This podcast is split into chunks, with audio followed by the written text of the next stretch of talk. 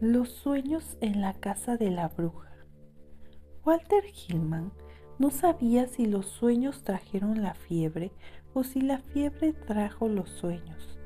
Detrás de todo acechaba el siniestro y supurante horror del antiguo pueblo y de la herrumbrosa y profana bujardilla en el hastial, donde escribía y estudiaba y luchaba con números y fórmulas cuando no se agitaba inquieto en la exigua cama de hierro. Su oído se había sensibilizado hasta un grado sobrenatural e intolerable. Desde hacía mucho tiempo había detenido el barato reloj de repisa cuyo tic-tac semejaba estruendo de la artillería. Durante las noches la sutil agitación de la negra ciudad en el exterior, la siniestra carrera de las ratas entre las carcomidas paredes divisorias y el crujir de los maderos ocultos de la antigua casa eran suficientes para otorgarle una sensación de un pandemonio estridente. La oscuridad estaba poblada de sonidos inexplicables y sin embargo a veces estremecía temeroso de que aquellos ruidos se desvanecieran y le permitieran escuchar otros más tenues que, sospechaba, acechaban detrás de estos. Se encontraba en la imperturbable ciudad de Arham, acechada por leyendas, con sus hacinados techos con mansardas que se mecían y colgaban sobre áticos, donde antes las brujas se ocultaban de los hombres del rey en los viejos y oscuros días coloniales. Ningún otro sitio en la ciudad estaba más sumergido en macabros recuerdos que la bujardilla donde vivía, pues esta misma casa y esta misma habitación habían albergado a la vieja Kesia Mason, cuya fuga de la cárcel de Salem había sido capaz de explicar. Aquello sucedió en 1692.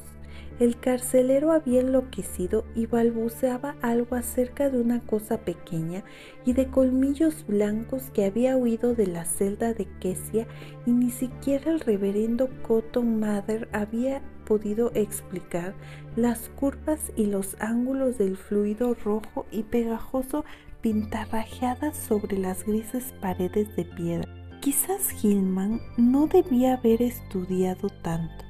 El cálculo y la física cuántica son suficientes para exigir el máximo a cualquier cerebro cuando estas investigaciones se mezclan con estudios sobre folclore y se intenta trazar el extraño trasfondo de una realidad multidimensional detrás de los indicios macabros de las historias góticas y las locuras susurradas alrededor de las chimeneas, es difícil imaginarse libre de tensión mental. Hillman provenía de Haverhill, pero solo hasta que entró a la Universidad de Arham comenzó a conectar sus conocimientos matemáticos con las leyendas fantásticas de la antigua magia. Algo en el aire del viejo pueblo trabajaba oscuramente en su imaginación. Los profesores de la Universidad de Miskatonic le urgieron a que disminuyera su carga, a que voluntariamente abandonara ciertos cursos. Más aún, habían evitado que consultara aquellos libros viejos y sospechosos, llenos de secretos prohibidos que eran guardados bajo llave en la bóveda de la biblioteca universitaria. Pero todas esas precauciones llegaron demasiado tarde, ya que Hillman había extraído terribles secretos del temido Necronomicon, del fragmentario libro de Avon y del censurado libro de Bon Jones con estos había logrado correlacionar sus fórmulas abstractas con las propiedades del espacio y ligarlas con las dimensiones conocidas y también con las desconocidas. Él sabía que su habitación estaba en la vieja casa de la bruja. De hecho, por ello se había instalado ahí. En los registros del condado de Essex existía mucho material sobre el juicio de Kessie Amazon Lo que ella había admitido bajo presión a la corte había fascinado a Hillman más allá de toda razón. Ella habló al juez acerca de las líneas y curvas que podían cruzarse para señalar las direcciones que guiaban a través de los muros del espacio hacia otros espacios más lejanos.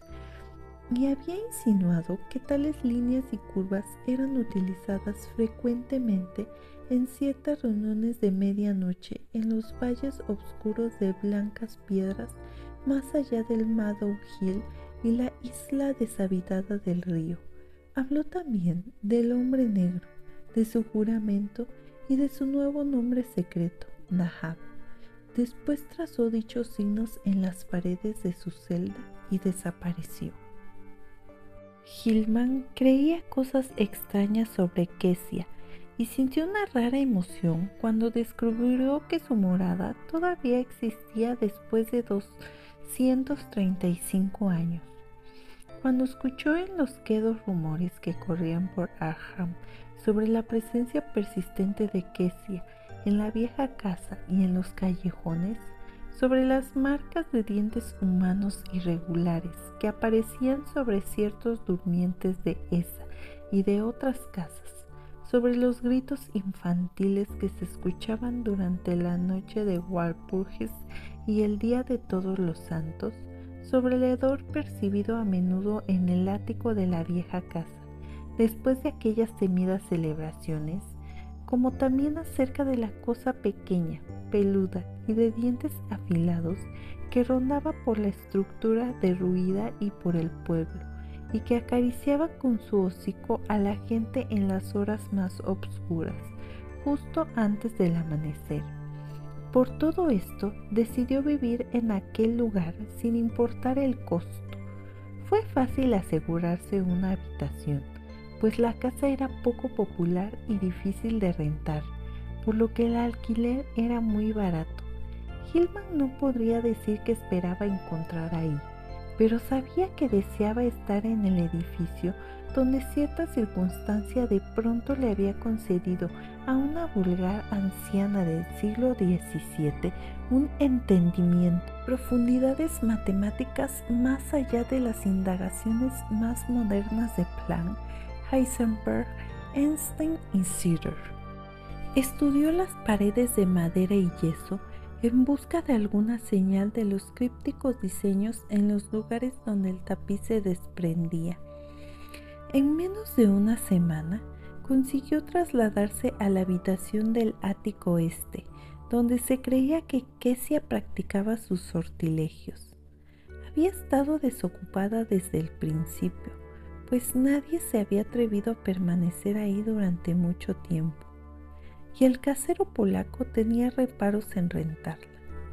Sin embargo, nada le sucedió a Gilman hasta que contrajo la fiebre Ninguna quesia fantasmal revoloteaba a través de los sombríos salones y habitaciones.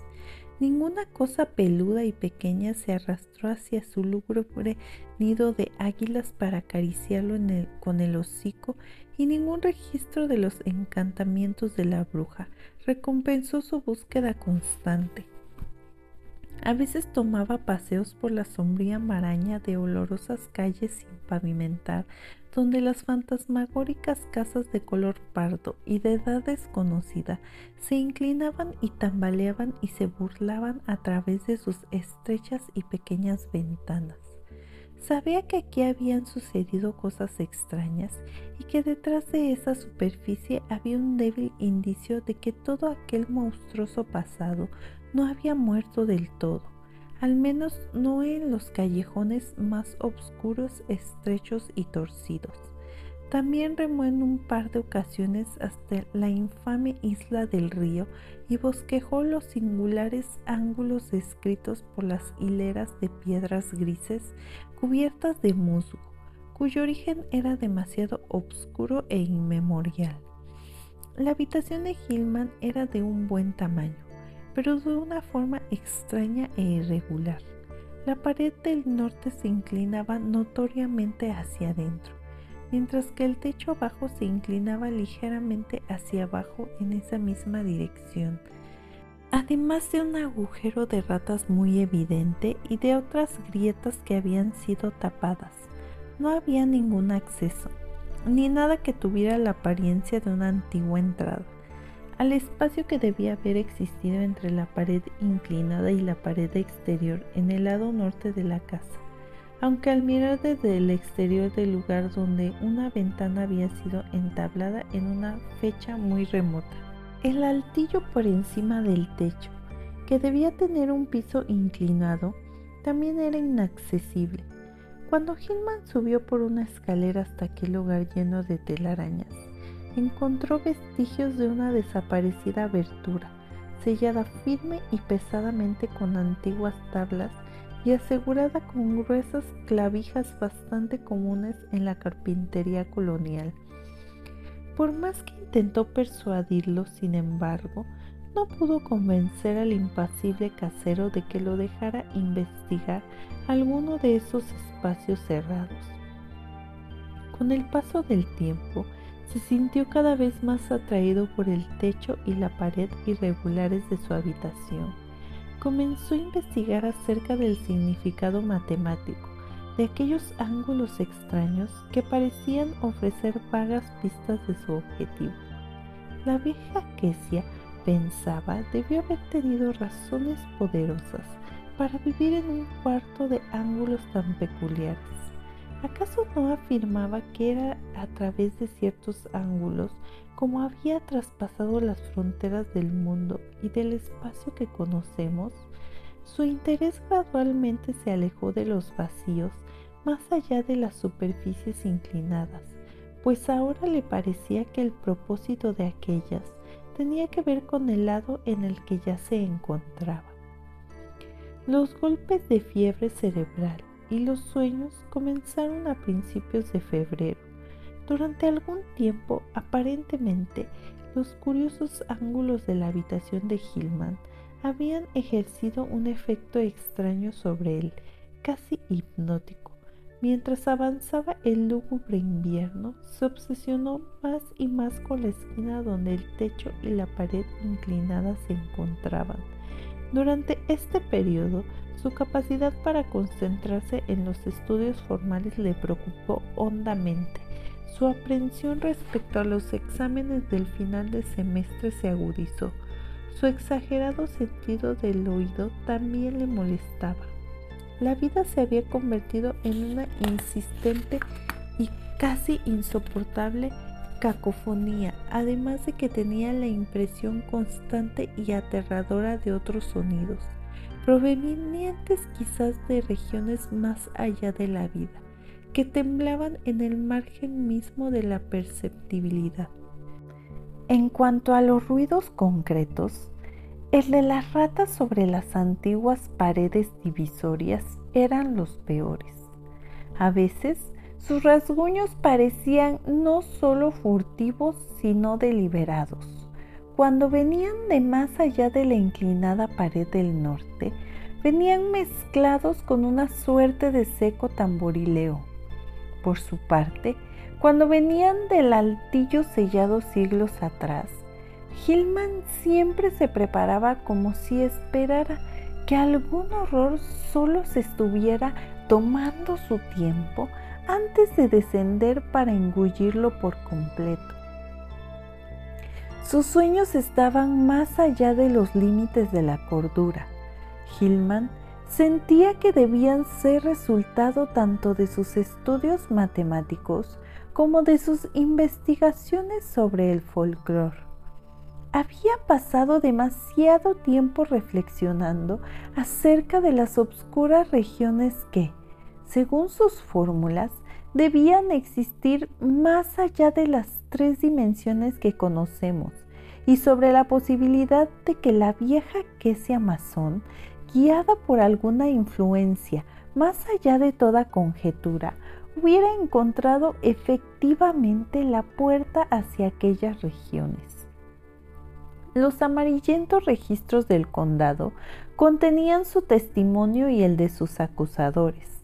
Estos insinuaban de manera aterradora cosas más allá de la experiencia humana. Las descripciones del pequeño objeto veloz y peludo que le servía como familiar eran dolorosamente realistas, a pesar de sus tamaños increíbles. Aquel objeto, no más grande que una rata de buen tamaño y llamado pintorescamente por la gente del pueblo Brown Jenkins, parecía haber sido el fruto de un extraño caso de delirio colectivo, pues en 1692 no menos de once personas testificaron haberlo visto. También había rumores recientes de una semejanza incomprensible y desconcertante. Los testigos decían que tenía el pelo largo y la forma de una rata, pero que sus colmillos afilados y su rostro barbado eran malignamente humanos, y que sus garras eran pequeñas manos humanas.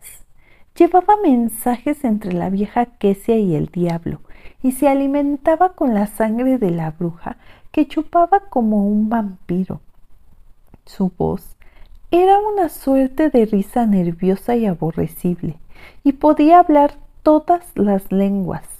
De las monstruosidades bizarras de los sueños de Hillman, ninguna lo llenaba de más pánico y náusea que de la de aquel híbrido blasfemo y diminuto cuya imagen revoloteaba ante sus ojos, en una forma mil veces más odiosa que cualquiera en su mente despierta que había podido deducir a partir de los antiguos registros y de los modernos rumores. Los sueños de Hillman consistían mayoritariamente en zambullidas a través de abismos ilimitados en un crepúsculo inexplicablemente coloreado y de desconcertados sonidos desordenados, abismos donde las propiedades materiales y gravitacionales con relación a su propia entidad no podían ser explicadas. No caminaba ni escalaba, no volaba ni nadaba, no se arrastraba ni se contorneaba. Sin embargo, su experiencia siempre involucraba un tipo de movimiento parcialmente voluntario e involuntario. Tampoco podía ser juez de su propia condición, pues la contemplación de sus brazos, piernas y torso parecían estar siempre impedidas por algún desorden de la perspectiva. Aunque sentía que su organización física y sus facultades se habían transmutado maravillosamente, y se proyectaban oblicuamente, no sin cierta relación grotesca con sus proporciones y propiedades normales. Los abismos no estaban vacíos, sino atestados de masas de ángulos indescriptibles y de una sustancia de color extraño. Algunas parecían ser orgánicas y otras inorgánicas. Algunos de esos objetos orgánicos solían despertar vagos recuerdos en el fondo de su mente, aunque no podía formarse una idea consciente de aquello a lo que se parecían o lo que sugerían burlonamente. En sueños posteriores comenzó a distinguir diferentes categorías en las que parecían caer los objetos orgánicos y que parecía involucrar en cada caso una especie radicalmente diferente de patrones de conducta y de motivaciones básicas. Una de estas categorías parecía incluir objetos ligeramente menos ilógicos e irrelevantes en sus movimientos que los demás todos los objetos, tanto orgánicos como inorgánicos, estaban más allá de la descripción o la comprensión. Hillman a veces comparaba las masas inorgánicas con prismas, laberintos, cúmulos de cubos y planos y edificios cíclopeos. Por su parte, las cosas inorgánicas le parecían tan variadas como grupos de burbujas, pulpos y en pies, ídolos hindúes vivientes e intricados arabescos insuflados por una especie de animación ofidia. Todo lo que miraba era inenarrablemente amenazador y horrible.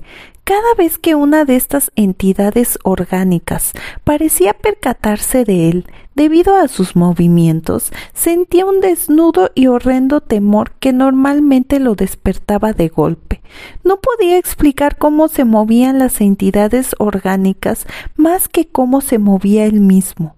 Con el tiempo observó un misterio mayor la tendencia de ciertas entidades de aparecer súbitamente de la nada o de desaparecer de la misma manera, la estridente y rugiente confusión de sonido que permeaba los abismos estaba más allá de todo análisis de tono, timbre o ritmo. Sin embargo, parecía estar sincronizada con ciertos vagos cambios visuales en todos los objetos indefinidos, tanto orgánicos como inorgánicos. Hillman tenía la constante sensación de terror de que podría elevarse hasta un grado insoportable de intensidad durante una u otra de sus obscuras e implacables e inevitables fluctuaciones. Sin embargo, no fue en estos vórtices de completa extrañeza en que contempló a Brown Jenkins. Aquel pequeño y abominable horror estaba reservado para ciertos sueños más ligeros y agudos, que siempre lo asaltaban antes de caer en sus mayores profundidades del sueño. Hillman se quedaba recostado en la oscuridad, luchando para mantenerse despierto, cuando aparecía ese resplandor tenue y centellante que brillaba alrededor de la antigua habitación, mostrando en una niebla violenta la convergencia de los planos inclinados que tan insidiosamente habían cautivado su cerebro. El horror parecía surgir de la ratonera de la esquina y corretear hacia él sobre las tablas combadas y anchas del suelo, con un gesto maligno en su pequeño y barbado rostro humano. Por fortuna, su sueño siempre se desvanecía antes de que el objeto se acercara lo suficiente como para acariciarlo con el hocico. Aquella cosa tenía colmillos infernalmente largos, afilados y caninos. Hillman intentaba sellar la ratonera cada día, pero cada noche los habitantes de la pared divisoria, fueran los que fueran, roían la obstrucción. Una vez hizo que el casero clavara una placa de metal sobre ella, pero a la noche siguiente las ratas royeron un agujero nuevo y al hacerlo empujaron y arrastraron hacia el cuarto un curioso y pequeño fragmento de hueso. Hillman no reportó su fiebre al médico, pues sabía que no pasaría sus exámenes si se le ordenaba quedarse en la enfermería de la universidad, cuando lo que necesitaba era tiempo para estudiar. Como era de esperarse, reprobó los exámenes de cálculo diferencial y psicología general avanzada, pero no sin esperanza de recuperar el terreno perdido al final del semestre. En marzo, un nuevo elemento apareció en sus sueños preliminares. La figura de pesadilla de Brown Jenkins comenzó a ser acompañada por un nebuloso manchón que cada vez se aparecía más a una anciana encorvada. Esta adición lo perturbó más de lo que era capaz de expresar, aunque finalmente admitió que aquella figura se parecía a la antigua arpia con la que se había cruzado dos veces en la oscura maraña de calles cercanas a los muelles abandonados. En aquellas ocasiones la mirada maligna, sordónica y aparentemente injustificada de la vieja herbolaria lo había hecho estremecer especialmente la primera vez, cuando una rata gigantesca corrió desde la sombría boca del callejón vecino y le hizo pensar irracionalmente en Brown Jenkins.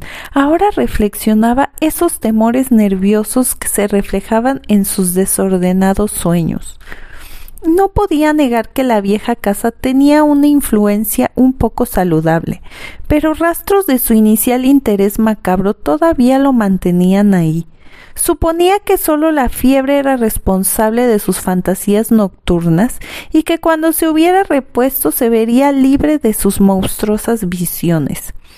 Estas visiones, sin embargo, eran aberrantemente vivas y convincentes, y cada vez que despertaba retenía una baja sensación de haber experimentado mucho más de lo que recordaba. Se sentía horrendamente seguro de haber conversado con Brown Jenkins y la anciana. En los sueños ellos le habrían urgido a ir a algún lugar con ellos y encontrarse con un tercer ser de gran poder. Hacia finales de marzo, sus estudios matemáticos progresaron, mientras que las otras materias cada vez lo inquietaban más. Desarrolló un talento intuitivo para resolver ecuaciones y sorprendió al profesor por su comprensión de la, de la, cuarta dimensión y de otros problemas que dejaron pasmados al resto de los alumnos.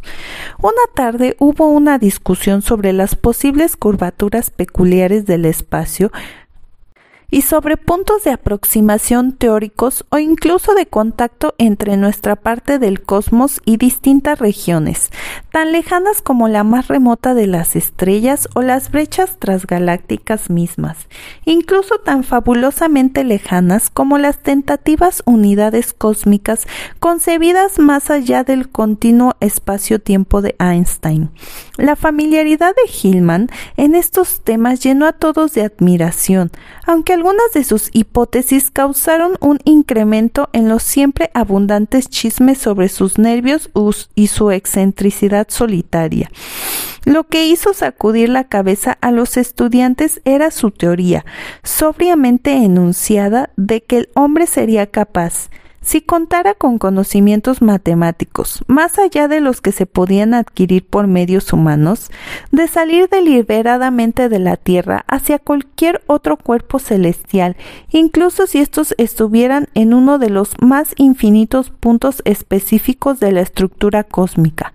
Dar ese paso requeriría, según él, solo dos etapas Primero, salir de la esfera de tres dimensiones que conocemos. Segundo, regresar a esa esfera tridimensional en otro punto, quizás uno infinitamente lejano. Que esto pudiera lograrse sin perder la vida era factible en muchos casos. Cualquier ser de cualquier parte del espacio tridimensional probablemente podría sobrevivir en la cuarta dimensión.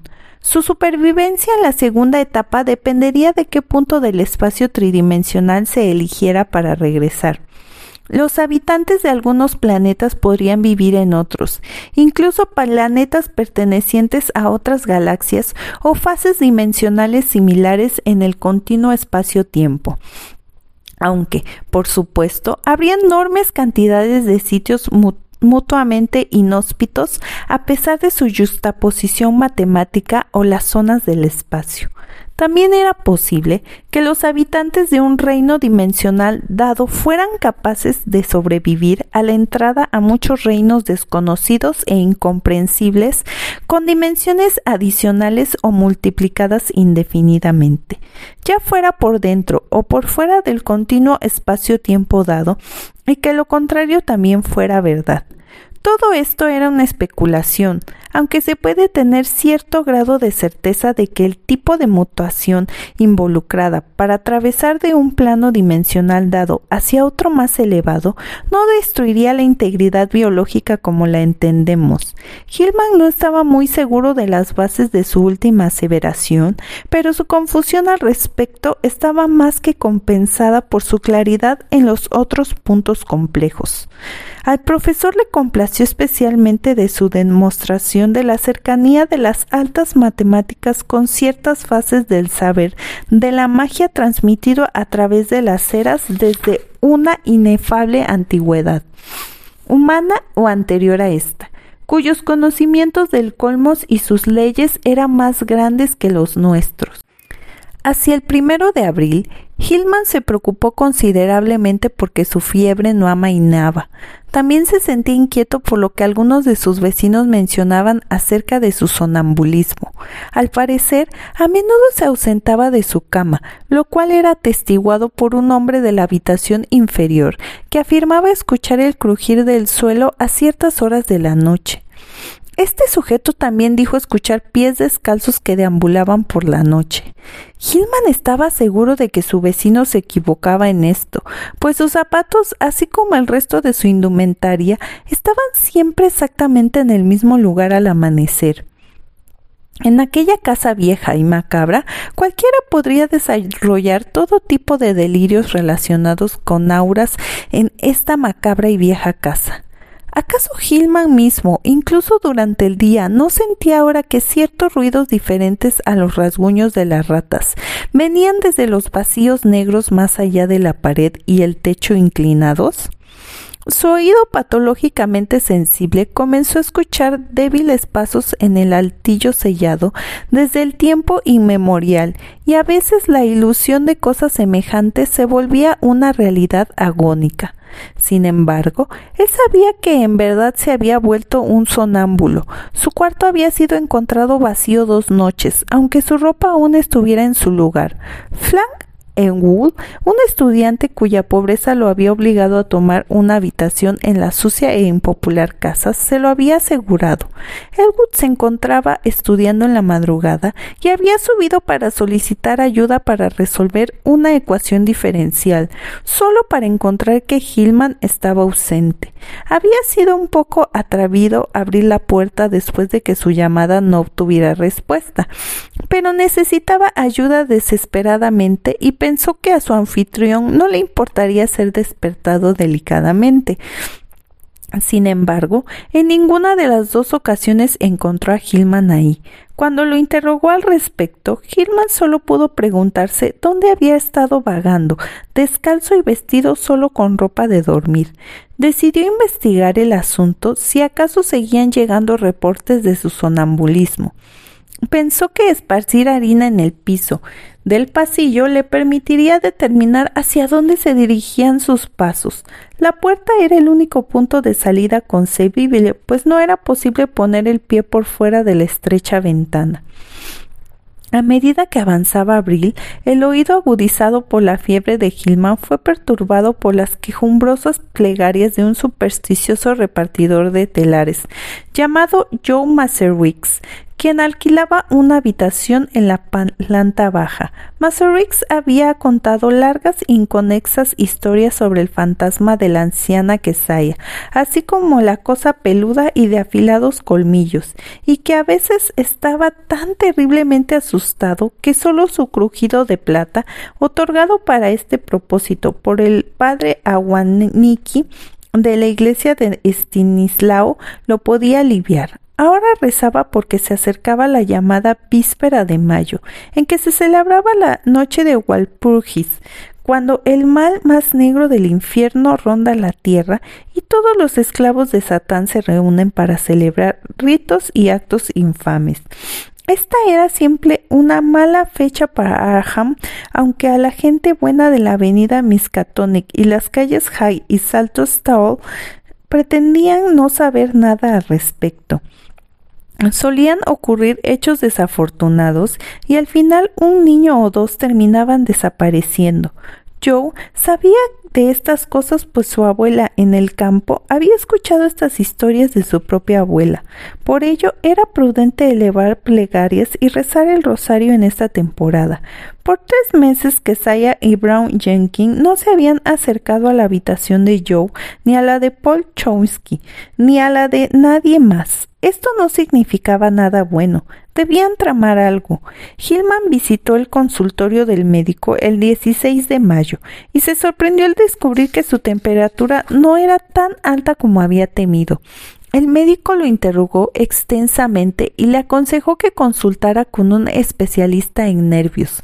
Reflexionando, se alegró de no haber consultado al todavía más inquisitivo médico de la universidad el viejo Waldron, que ya antes había restringido sus actividades, lo había obligado a tomarse un descanso, algo imposible ahora que estaba tan cerca de obtener grandes resultados a partir de sus ecuaciones.